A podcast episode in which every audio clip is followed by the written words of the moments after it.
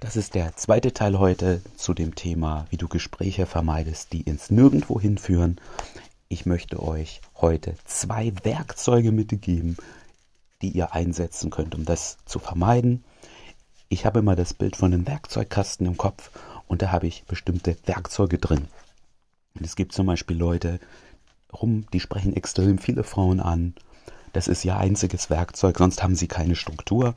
Und natürlich bekommen die irgendwann eine Frau, weil du kannst mit einem Hammer halt ziemlich viel machen. Ja, du kannst deinen Nagel in die Wand schlagen und du kannst vielleicht sogar an deinem Laptop den Knopf drücken mit dem Hammer, um ihn einzuschalten, wenn du vorsichtig bist. Fakt ist, in manchen Situationen wie dem Laptop sollst du vielleicht einfach deinen Finger verwenden. Nicht immer ist ein Werkzeug optimal für jede Situation. Darauf möchte ich mit dieser Metapher hinaus.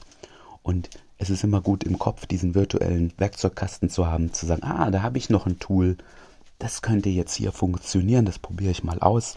Also die folgenden zwei Werkzeuge sind gut zu haben in der Interaktion, wenn ihr vermeiden wollt, dass die Gespräche freundlich sind und nirgendwo hinführen. Das eine ist immer eine Art Rollenspiel. Das heißt, trainiert das mal eine Weile, dann macht ihr das fast automatisch. Versucht immer das Thema, über das ihr gerade sprecht, so zu drehen, wie das wäre, wenn ihr was zusammen hättet. Und das könnt ihr euch im Voraus nämlich überlegen. Das ist egal, was die Frau antwortet. Ich gebe euch jetzt ein Beispiel. Überlegt euch mal ein paar Themen, mit der, die euch interessieren, mit denen ihr über Frauen, wenn ihr sie ansprecht, oft euch unterhaltet. Bei mir ist ein Thema zum Beispiel immer Sport. Ich frage, machst du Sport? So, jetzt könnte sie sagen ja oder nein, einfachen Antworten. Natürlich wird sie es wahrscheinlich ein bisschen ausschmücken. Nein, ich bin zu faul, ich habe keine Zeit, was auch immer. Oder ja, ich mache das, das, das, das. Und egal, was sie jetzt antwortet, ihr könnt euch ja darauf überlegen, was, was könnt ihr da für ein Rollenspiel draus machen, wo es darum geht, dass ihr zeigt, es geht hier um eine Interaktion zwischen Mann und Frau.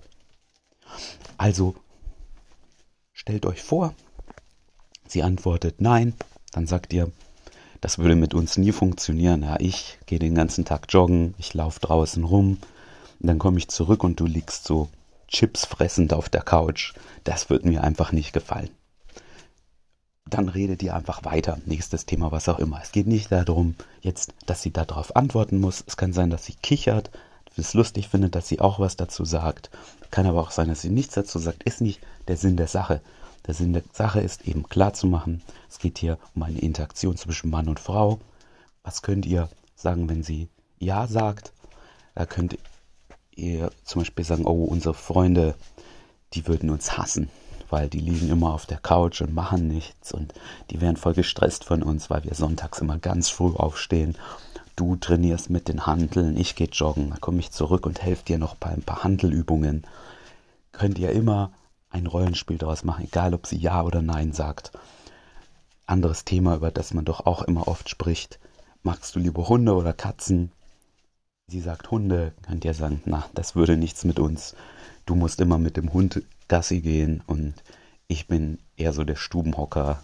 Ich würde unsere Katze streicheln und du musst bei jedem Wetter raus, auch bei Regen. Du würdest mich immer böse anschauen, wenn du wieder raus musst, obwohl es kalt ist und ich einfach auf der Couch liegen bleiben kann.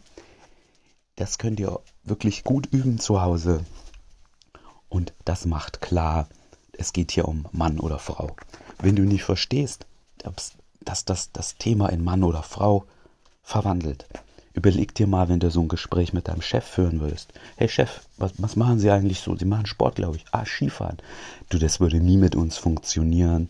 Du gehst immer Skifahren und ich bin eher so in der Hütte am Glühwein trinken und feiern. Das ist irgendwie bizarr. Das, das sagt man in so einem Umfeld nicht. Solche Art Geschichten, solche lustigen, wo man den anderen ein bisschen verarscht, das hat eher was mit Flirten, Beziehungen und so zu tun. Also du merkst, das ist was. Das macht man, wenn man Interesse an jemand hat. Und es zeigt auf der anderen Seite auch, dass ihr kreativ seid. Es sorgt für ein lustiges, unterhaltsames Gespräch. Nicht das, ah, was machst du, ich mach gerne das, ah, was machst du, ich mach gerne das. Ja, ihr sorgt also ein bisschen für ein aufregenderes Gespräch auch mit der Frau.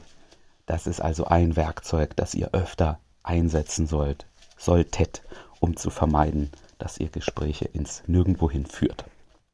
Was ist das zweite Werkzeug, was ich euch mitgeben möchte? Ich möchte, dass ihr euch ein paar Zeilen merkt.